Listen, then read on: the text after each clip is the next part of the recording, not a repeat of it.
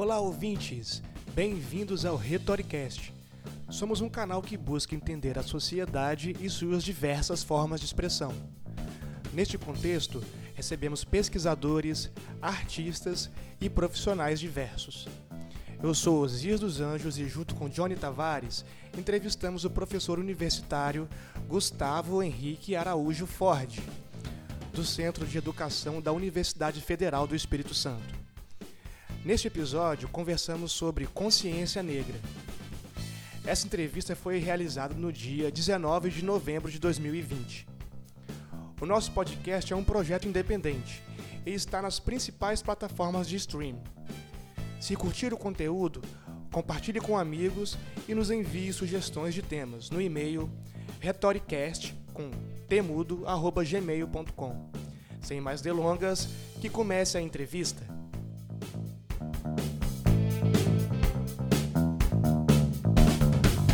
Muito bem, estamos recebendo o professor Gustavo Ford. Gustavo Henrique Araújo Ford é doutor em educação e professor do Centro de Educação da Universidade Federal do Espírito Santo, onde atua na área de educação das relações étnico-raciais. Desenvolve estudos e pesquisas em afrodescendência e relações étnico-raciais na educação, com interesse especial nos campos da história da educação, do movimento negro e do ensino de matemática. Atualmente é professor de assuntos estudantis e cidadania da UFS. Vamos falar sobre consciência negra. É, seja bem-vindo, professor, ao Retoricast. Boa tarde, boa tarde, Osias, boa tarde, Univante. É um prazer estar aqui com vocês e com os ouvintes de vocês. Valeu, professor. Professor, é, nós vamos iniciar aqui nossa conversa falando um pouco da escola e do processo de descolonização europeia. Né? É, isso é uma luta aí que vários países subdesenvolvidos que foram colônias europeias passam, né? E qual a importância que o senhor é, dá à escola para como parte desse processo? É, em primeiro lugar, é importante dizer a, a importância do lugar ocupado pela escola, pela educação escolar. É, e aí eu gostaria até de fazer uma citação breve aqui do nosso patrono da educação, né, o nosso mestre Paulo Freire, quando Paulo Freire diz que nós não nascemos humanos, né, nós nos tornamos humanos no processo de socialização. E um dos processos de socialização é, mais importantes é a socialização escolar. A socialização escolar é uma das socializações que, que todos nós praticamente compartilhamos. E a escola, é, durante todo todo o percurso do Brasil colônia, Brasil império, né, Brasil república, a escola tem, tem, tem, tem, se, tem sido um projeto de colonização eurocêntrica a partir dos currículos, do, do material didático, a própria formação dos professores. Então, é muito importante um processo de descolonização. Por quê? Porque a, a partir do processo da descolonização do saber, nós estamos também promovendo a descolonização do ser, ou seja, a própria emancipação social dos sujeitos a maneira como nós nos constituímos sujeitos históricos culturais é, está muito marcado por uma educação de viés eurocentrada. Então, cada vez mais é, é, torna-se importante, ao se reconhecer o Brasil uma nação pluriétnica, uma nação multirracial, é, torna-se cada vez mais importante não só valorizar mas dialogar com as matrizes indígenas, com as matrizes negro-africanas é, no processo de escolarização. É, professor, é, é bem pertinente o que o senhor disse. É, a gente, é, esse podcast é gravado no Espírito Santo, né? É, e aqui a gente sabe que tem um histórico, né? O movimento negro tem um histórico, não só no Espírito Santo, mas como em todo o Brasil, né? É, eu gostaria que o senhor falasse um pouco do movimento negro aqui no Espírito Santo, sobretudo relacionando esse movimento com a, esse, esse, com a educação, né? como que a educação tem sido desenvolvida dentro desse movimento negro e a importância desse movimento negro no Espírito Santo para a educação. Obrigado, Osias. Essa pergunta é bastante interessante e importante, né? É, eu acho que pode ser necessário definir aquilo que eu vou chamar de movimento negro, né? Porque ao longo da história do Brasil, é, houveram um conjunto de movimentos de resistência negra, de afirmação negra, desde os antigos quilombos, passando pela imprensa negra nas primeiras décadas do Brasil República, os grêmios, é, as irmandades. Né? Então, é, movimento negro, né, que eu vou me referir agora com vocês, eu estou me situando a partir do, de uma história recente, que é o que nós chamamos de movimento negro é, contemporâneo, tá? que ele é, vai se dar a partir da reabertura né, é, do processo de redemocratização. Né? Nós estamos falando aí dos anos 1970, quando surgem os novos movimentos sociais, e, neste momento, é, em 1978, será fundado o Movimento Negro Unificado, um movimento que ele vai é, se dar em todo o território nacional e também no Espírito Santo, né? E desde então, o movimento negro ele tem se constituído um espaço de reivindicação, um espaço de mobilização negra, um espaço de protesto negro. E ao longo dessas últimas décadas, inclusive a nossa tese de doutorado, esse foi um dos objetos da nossa tese de doutorado, foi compreender o processo de constituição da educação como uma das principais pautas desse movimento social. Então, é, a, a educação sempre esteve presente na agenda política do movimento negro. Se nós recuarmos no tempo, lá na Frente Negra Brasileira, na década de 30, nós vamos encontrar que a Frente Negra Brasileira ela é, chegou a criar é, escolas de alfabetização da população negra.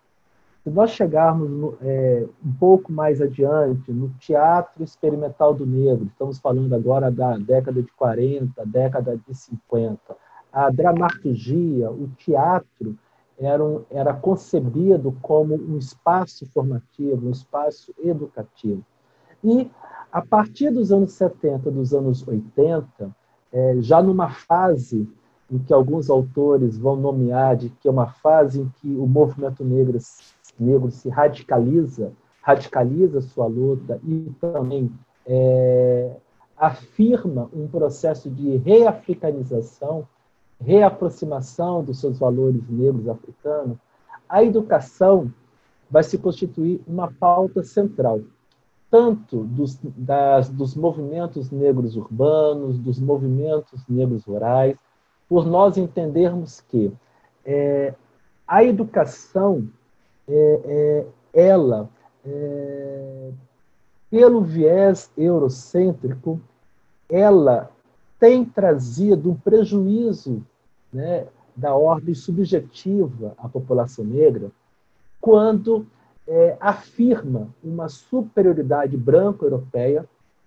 e afirma uma inferioridade negro-africana. Então, durante muito tempo, é, Jonivane, Josias, vocês são muito mais jovens do que eu, mas durante muito tempo, é, é, é ser negro no Brasil era algo quase que um tabu porque negro sempre esteve associado àquilo que, é, que era pejorativo, que era negativo. Bom, então, é, a pauta da educação ela está muito articulada na luta por um, uma outra perspectiva de humanidade, ou seja, a educação mobilizada pelo movimento negro trabalha com dois princípios. O princípio do antirracismo, porque ninguém nasce racista, mas torna-se racista e torna-se racista no processo de socialização, dentre eles a socialização escolar, E o segundo princípio, o princípio da negritude, da valorização dos valores civilizatórios africanos. E desde então, a educação cada vez mais é colocada como uma pauta central na luta da emancipação coletiva da população negra no Brasil. É bem claro, professor. É, pelo menos eu percebo ainda, apesar de, de todos os, os problemas que temos que enfrentar ainda, né? Mas é perceptível que de lá para cá algumas coisas mudaram para melhor, né? É, sobretudo na questão da representatividade, né? essa negritude, é, o negro se reconhecer como negro, né? É, enfim, então eu vejo assim é, que, que o movimento negro ele, ele avançou muito, tem muito para nós temos muito para conquistar ainda, né? Mas nós podemos olhar para trás e ver, né, o, o quanto o quanto os nossos é, antecedentes, né, daqueles que viveram antes de nós, os que militaram pela causa é, da negritude, né, sobre as causas é, é, antirracistas, enfim. É, e quando você fala sobre essa luta da questão racial e a defesa da negritude, eu vejo isso como uma forma de representatividade. Né? E eu não consigo separar a representatividade de questões culturais. É, e, e, é por isso que eu vou fazer essa pergunta agora, professor. É, eu queria é, que o senhor explanasse um pouco o papel desses movimentos negros é, na, na questão cultural, na produção cultural. É, se, de fato, é, isso tem feito com que os, os negros é, tenham come, começaram a ser reconhecidos a partir desses movimentos culturais e se, se esses movimentos culturais reafirmam a negritude. Perfeito, compreendi bem a questão. É, de fato, a, a cultura, né, é, ela é concebida no movimento negro como, como um instrumento político. Né? É, eu gostaria de falar um pouquinho sobre a própria ideia e o próprio conceito de negritude. É, quando nós falamos negritude, nós estamos falando de uma identidade política negra, né? de um processo de identidade histórica e cultural. É, a negritude ela vai ser uma resposta política ao humanismo europeu. O humanismo europeu, é, conforme Sartre já nos afirmou, ele vai é, tornar sinônimo a ideia de humanidade como sinônimo de europeidade. Então, à medida que o humanismo europeu traz a ideia de humanidade, à medida que se cria humanos, vai se produzir selvagens e monstros. Ou seja, todos aqueles que não eram europeus ou não eram considerados europeus serão considerados não humanos. Serão considerados monstros, selvagens, ou, quando muito, humanos de um valor social menor, um sub-humanos. Bom, é, essa construção trata de uma ideologia. Essa ideologia, ela é, constitui um projeto de expansão colonial europeia.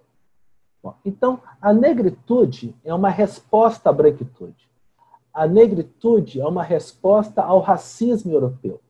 À medida que o humanismo europeu nega a humanidade dos africanos, os africanos em diáspora, no caso no Brasil, vão afirmar a sua humanidade a partir de um outro referencial cultural a, partir de uma outra matriz civilizatória, a partir de uma outra visão de mundo, afirmando que é, é um grande equívoco, para não utilizar uma outra expressão, talvez um pouco mais dura, pensar que a ideia de humanidade se restringe à Europa. E a própria história da humanidade se, se reduz à história europeia é, vez ou outra, algumas pessoas acusam é, os movimentos negros brasileiros e a produção acadêmica né, dos pesquisadores negros e negras brasileiros de serem é, culturalistas. Mas acho que é importante nós conversarmos, Osias, e a sua pergunta me faz é, pensar a partir desse lugar, é, o lugar que a cultura, que essa produção cultural ocupa na luta antirracista. É, o racismo é, é, ele é polissêmico, né? É, não existe uma única forma de compreender o racismo. Nós temos pelo menos dois, duas grandes, dois grandes conceitos, duas grandes manifestações, melhor dizendo, do racismo. Nós temos o racismo que nós chamamos de racismo diferencialista.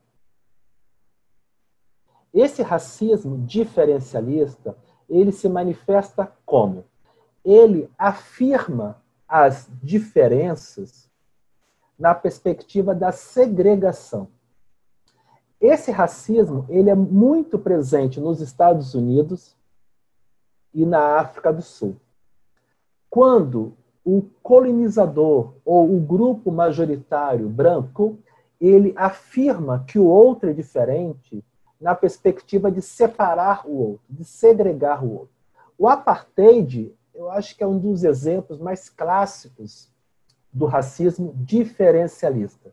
E nos Estados Unidos também nós encontramos, até algumas décadas atrás, um conjunto de legislações né, que, de segregação de ônibus, de estabelecimentos comerciais. Racismo diferencialista. No Brasil, predominou, a partir da colonização é, portuguesa e hispânica, é, é, um tipo de racismo assimilacionista. Esse tipo de racismo assimilacionista, ele afirma uma ideia de humanidade universal, para, ao afirmar uma ideia de universalismo, assimilar todos os outros sujeitos culturais na perspectiva de eliminar e invisibilizar esses sujeitos. Foi o que aconteceu com os indígenas e com os negros no Brasil. A, a, a forma como a sociedade brasileira se organizou, a forma como a cultura nacional se organizou, a forma como a própria ideia de identidade nacional se organizou foi em torno da ideia de uma nação branca ou uma nação mestiça que se desejava ser branca. E nesta mestiçagem, nós vamos encontrar um processo de branqueamento, que nada mais é do que um processo de assimilação do outro.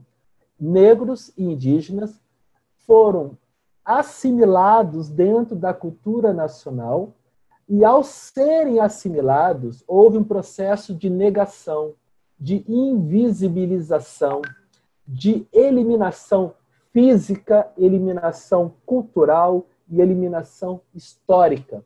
Aquilo que nós chamamos de genocídio, mas também de epistemicídio.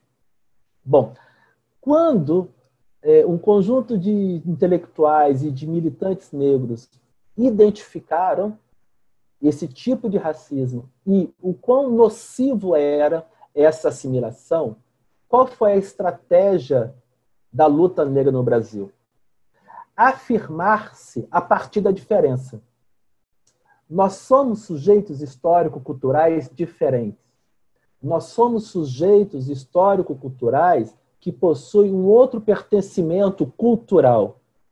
Nesse sentido, o movimento negro mobiliza a cultura a partir da estética, da dança, da música, dos mais variados, né, da manifestações culturais, como afirmação política, como construção de identidade, né? Então, é, é o lugar da cultura é, é, é, é, o lugar da afirmação de uma identidade negra. entendendo a identidade negra como uma identidade cultural política, que se afirma como? Que se afirma é, a partir de todo um legado cultural, de toda uma tradição civilizatória, de toda uma ancestralidade africana que se manifesta nas mais variadas formas é, é, culturais.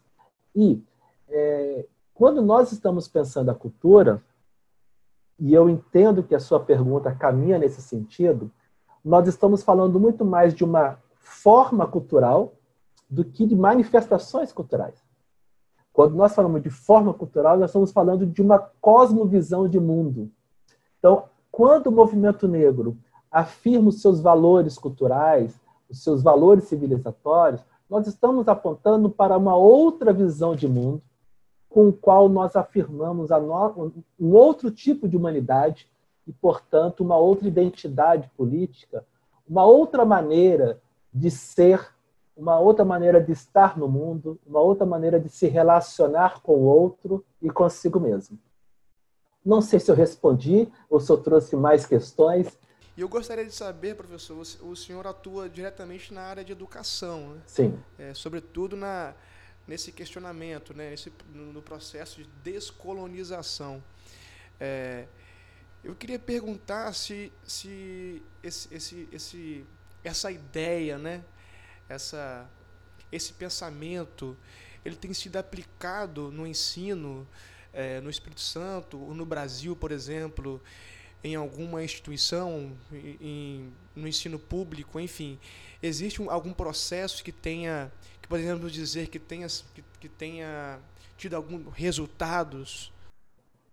Sim, compreendi. É, bom, em primeiro lugar, é, eu gostaria de destacar é, a, a existência de uma legislação que torna obrigatório, né, o ensino da história e da cultura africana e afro-brasileira, que foi a Lei 10.639, uma lei promulgada em 2003, e essa lei ela alterou a LDB, a Lei de Diretrizes e Base da Educação Nacional.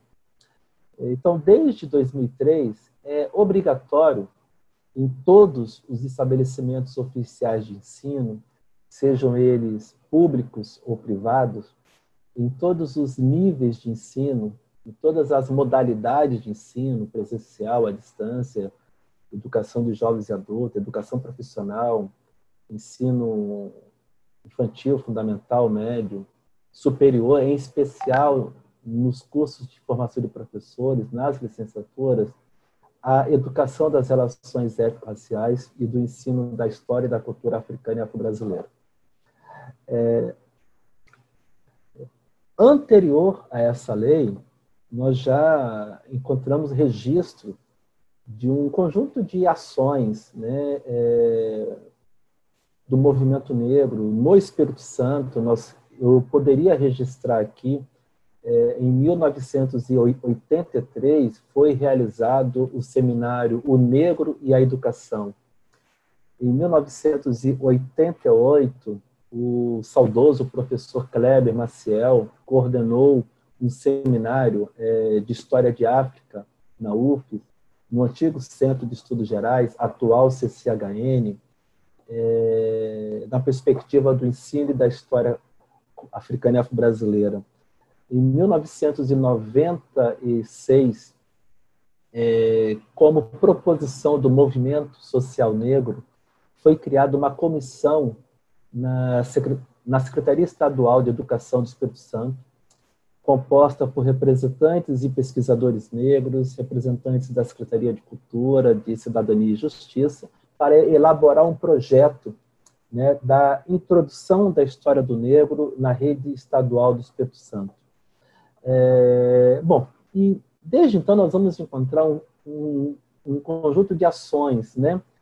Agora, como que, que a, o quadro se encontra hoje, né? É, sem dúvida alguma, é inegável, é inegável nós dizermos que houve um salto na educação brasileira. É, todos aqueles e todas aquelas que estudaram nas escolas na década de 70 e década de 80 percebem nitidamente que hoje a escola cada vez mais ela está possibilitando outros tipos de diálogos curriculares. Porém, é nítido e é necessário dizer que é, essas ações continuam muito pontuais, são ações é, tímidas. É, por que, que eu digo que são ações pontuais e são ações tímidas? Porque quase sempre são ações que são trabalhadas como atividades extracurriculares, como atividades pontuais no mês de novembro, quando nós precisamos repensar o currículo ao longo dos 200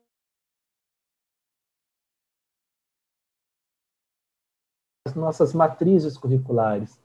É, pensar o ensino de matemática, o ensino de literatura, o ensino de língua portuguesa, o ensino de ciências, o ensino de, da própria educação física, a partir desse referencial cultural. E hoje nós temos um conjunto de produções acadêmicas, um conjunto de produções né, de livros didáticos e paradidáticos, e cursos de formação de professores também, que já oportunizam é, essa, essa produção. Uma coisa interessante que o senhor falou, que eu percebi, é que é, muitas das coisas que o movimento negro lutou, elas se traduziram posteriormente é, em legislações. Né? Então, a, é, certas coisas é, começaram a, a, entrar ali no campo de ação da sociedade a partir do momento que elas foram institucionalizadas por meio de legislação. Né? E aí, é, tem um, eu, eu, eu enxergo como uma certa reação de parte da sociedade frente a essas conquistas ou a esses avanços, eu não sei como classificar exatamente, Sim. mas é, e uma delas é o negacionismo, né? Negacionismo na história. É lógico que a gente vê o negacionismo, expressões negacionistas em várias.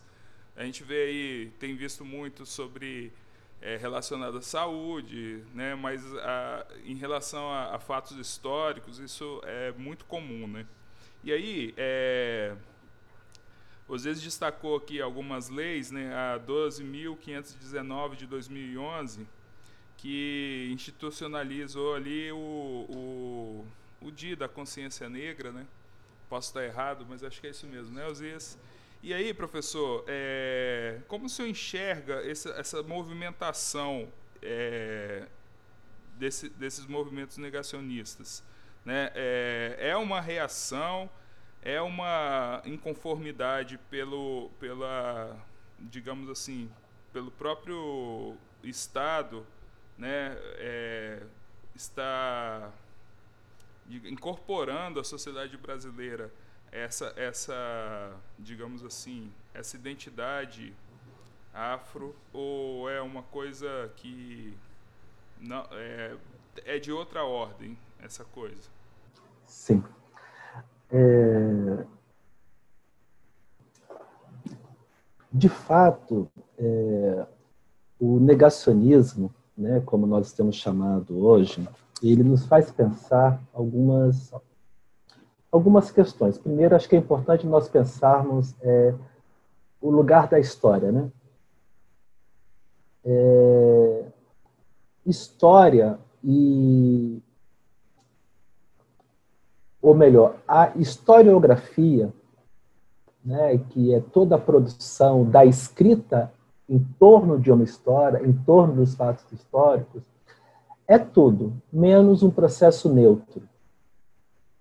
É, a maneira como a história é escrita, a história ela é contada, a história é narrada, é, trata de uma perspectiva como nós vamos compreender o passado, vamos ler o passado, e, a, e à medida que nós lemos o passado, nós estamos também pensando o nosso presente.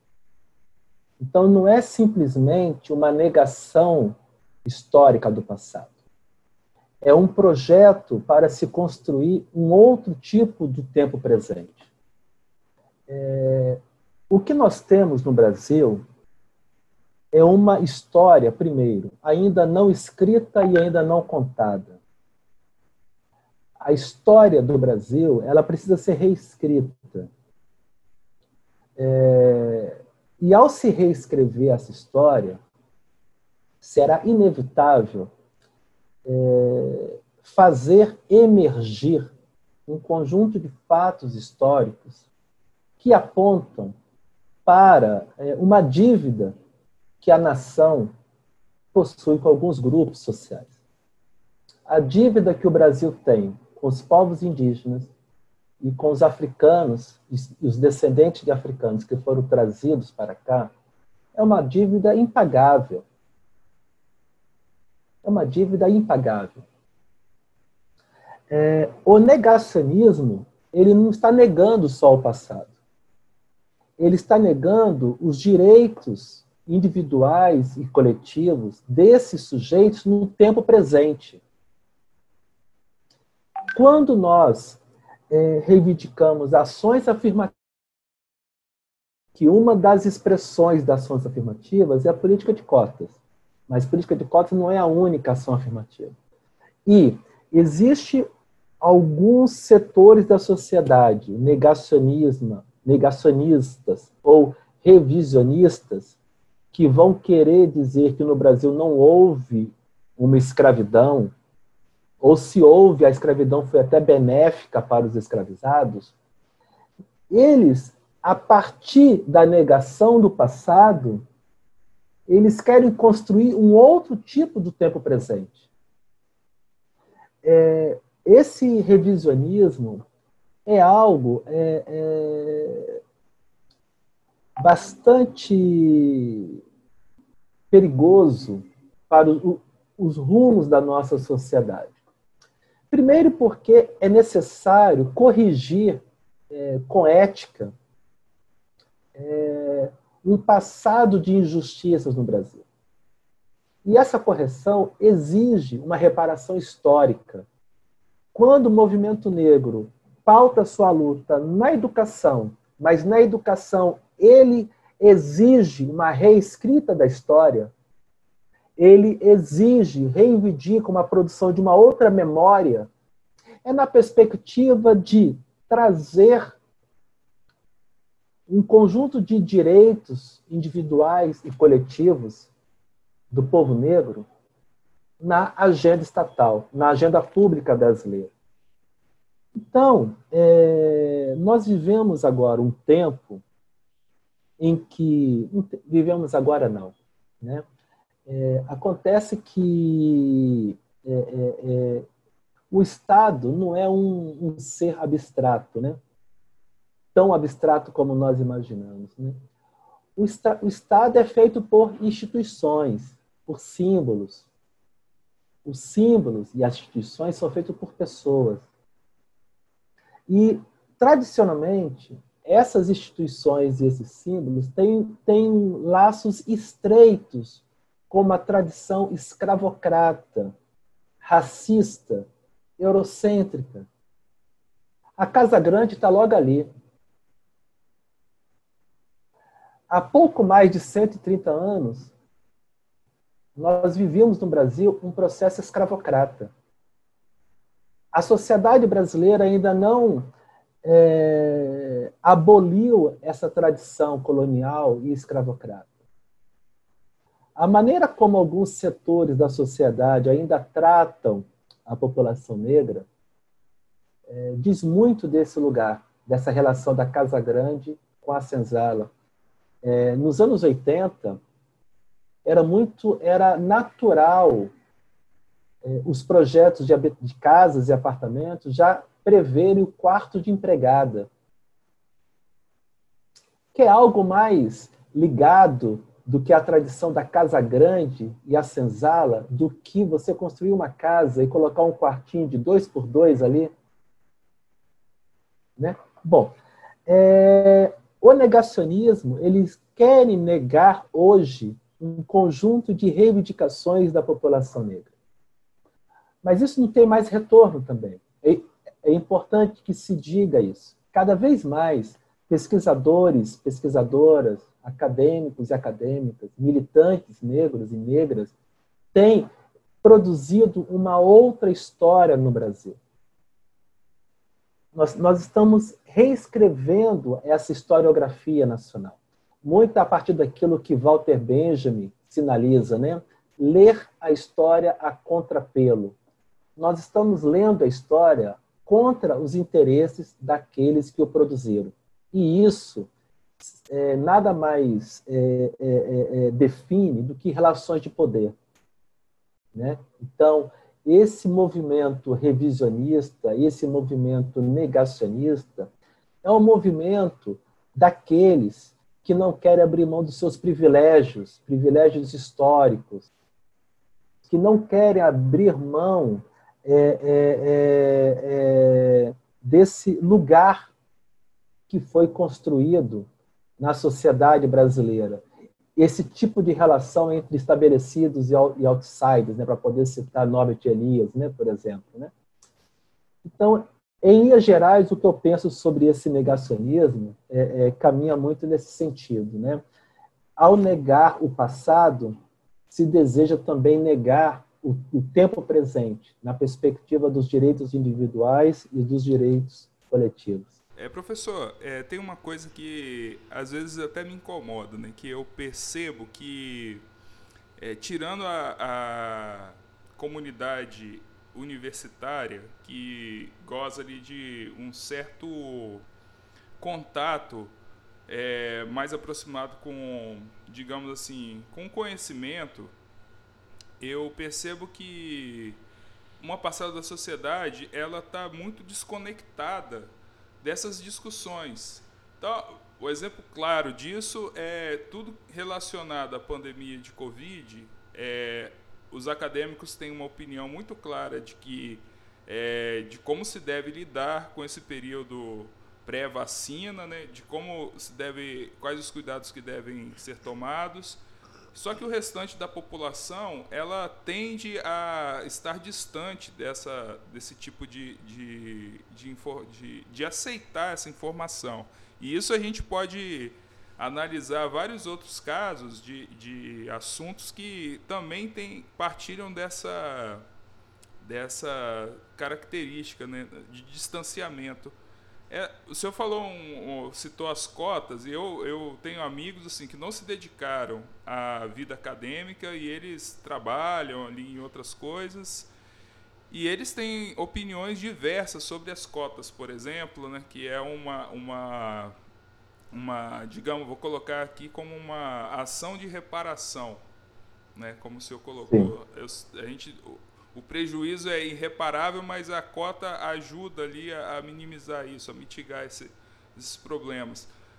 Mas o que eu digo é o seguinte: como trazer para essa parcela da sociedade que está distante do, do, que a, do que é comungado com a, com a comunidade universitária, como trazer para essa parcela da sociedade é, a informação correta o dado correto, a análise correta, porque eu vejo que isso é uma falha da universidade, não só nessa, nessa questão, né, mas em várias outras.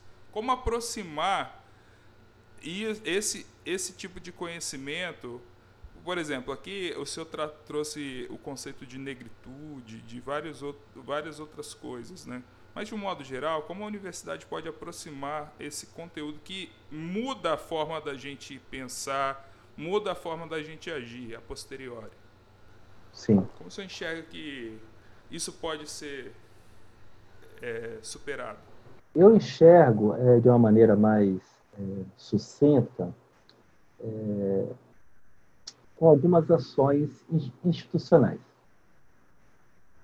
A, a primeira ação diz respeito à educação. É, como eu disse anteriormente, existe, um, existe uma legislação que é, é, orienta, é, institui que a educação das relações étnico-raciais e a história da cultura africana e afro-brasileira é componente curricular obrigatório nos cursos de formação inicial de professores.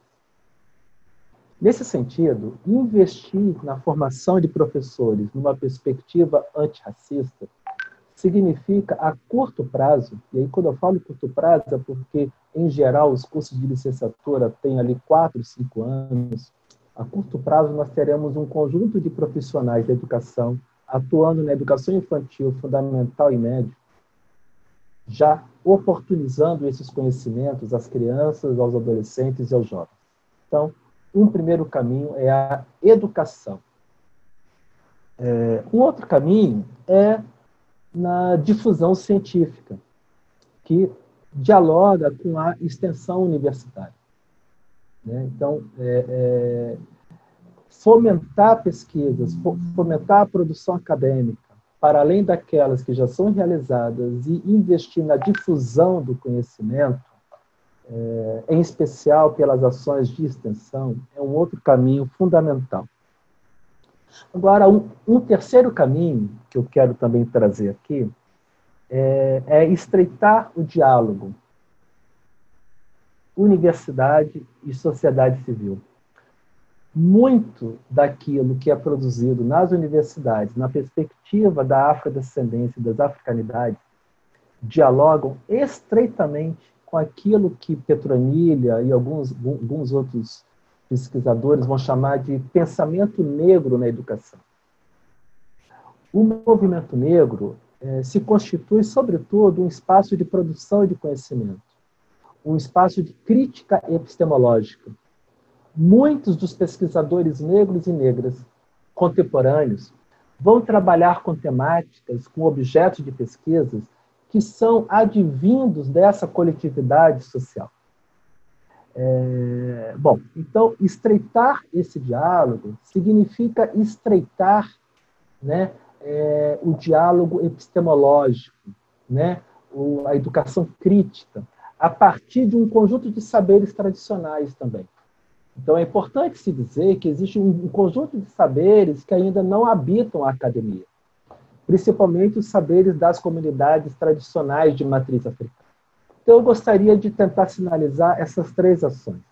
Primeiro, o ensino, que passa pela educação, principalmente nos cursos de licenciatura, mas não só, nos bacharelados também é importante. É importante que o, o advogado, o médico, o dentista, é, o engenheiro, o psicólogo receba essa formação e é, as ações de extensão em diálogo com a pesquisa e estreitar o diálogo com a sociedade civil. Ok, professor. Professor, nós já estamos encaminhando para o final da entrevista e nesse momento nós queríamos pedir que o senhor nos agraciasse com alguma indicação de leitura sobre o tema para que para para o caso né, de, de alguns ouvintes é, ter necessidade ou é, querer se aprofundar no tema, ter algum material base de estudo, né? Ah, faço sim, com todo prazer. De início, eu gostaria de indicar a leitura de um livro clássico do professor Kleber Maciel, Negros no Espírito Santo. É um livro, se eu bem me recordo, final dos anos 80 início dos anos 90. A primeira edição está esgotada, mas o Arquivo Público do Estado do Espírito Santo ele reeditou esta obra, que foi cuja segunda edição foi coordenada pelo professor Oswaldo é, Martins de Oliveira do Departamento de Ciências Sociais da UF. E a segunda edição, é, ampliada, inclusive, com textos de pesquisadores contemporâneos, é, está disponível em formato PDF. Tá? Então, é uma leitura aí é, que eu considero primeira. Um segundo livro que eu considero importante indicar é das historiadoras Edileuza Penha de Souza e Sueli Bispo, Resistência Negra é, na Grande Vitória. A primeira edição também é, já deve estar esgotada, mas as, as autoras estão preparando uma segunda edição. É, uma terceira opção de leitura, e aí eu vou sugerir é, uma obra que eu publiquei há dois anos, Vozes Negras na História da Educação do Espírito Santo. Né? É, esse livro saiu há dois anos, ele ainda está disponível em, nas principais livrarias aqui do Espírito Santo, é, na própria editora, que é a Editora Brasil Multicultural, é, e, é uma, e é uma obra é, fruto da minha tese de doutorado, onde eu reconstruo a historiografia do movimento negro no Espírito Santo a partir do seu protagonismo no campo da educação.